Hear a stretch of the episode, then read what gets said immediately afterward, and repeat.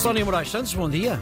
Bom dia, alegria. Bom dia, alegria. Estás melhor? Já estou já estou boa. Ah, é? ótimo. Olha, começamos pelo dia 16 de outubro. É verdade, no passado dia 16 de outubro, Uhum. portanto, na semana passada, fez 13 anos que a Maria João foi para casa. E quem é a Maria João? Perguntas-me tu. E pergunto eu quem é Maria João. A Maria João é a filha da nossa ouvinte Marisa Moraes, que nos enviou esta história de um nascimento que podia ter corrido muito mal. A- Aliás, o nascimento correu realmente muito mal, mas claro que ao não estivéssemos no País das Maravilhas, o desfecho foi, eu diria, miraculosamente Ainda bom. bem.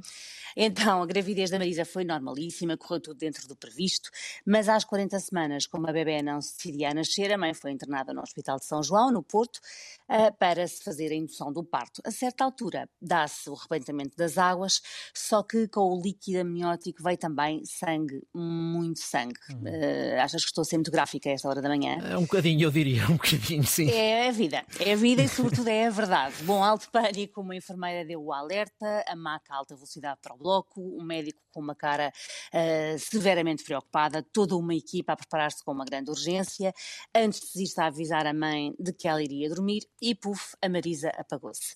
Quando acordou, só pôde ver a bebê de relance numa incubadora usada para a transportar e foi-lhe dito que a sua recém-nascida iria ser transferida para o Hospital de Santa Maria, em Lisboa.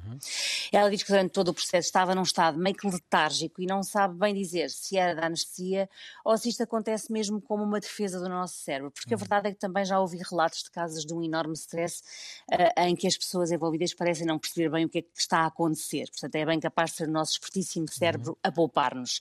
Bom, então, muito tempo depois disto, a Marisa soube o que é que tinha acontecido com a sua filha.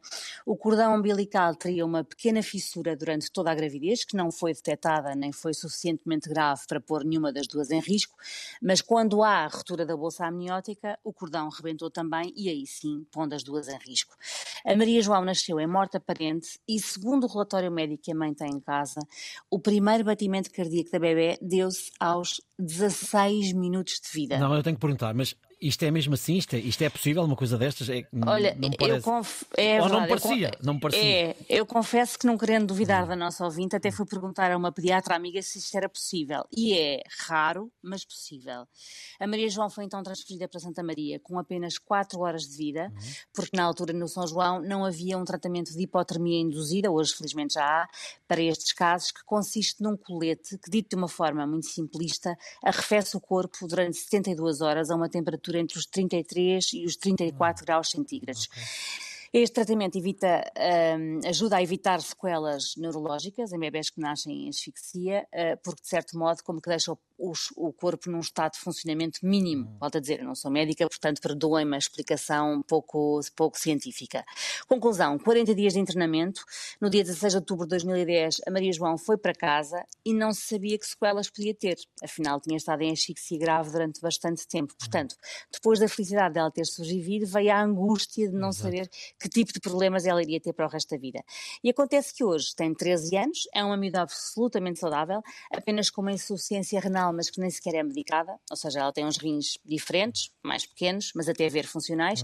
E uma coincidência gira, que a mãe só veio saber depois, a enfermeira que deu o alerta para que algo de muito grave eh, se estava a passar no São João, chamava-se Maria João. A O nome da bebê, exatamente, o nome da bebê não foi dado por causa dela, já estava escolhido, mas não deixa de ser uma coincidência engraçada. E a outra coincidência é que quando a Maria João foi para a escola, a nossa ouvinte Marisa deu de caras com a enfermeira Maria João, que nunca mais tinha visto, Meu e Deus. tinha os filhos na mesma escola. Meu Deus, há coisas tremendas.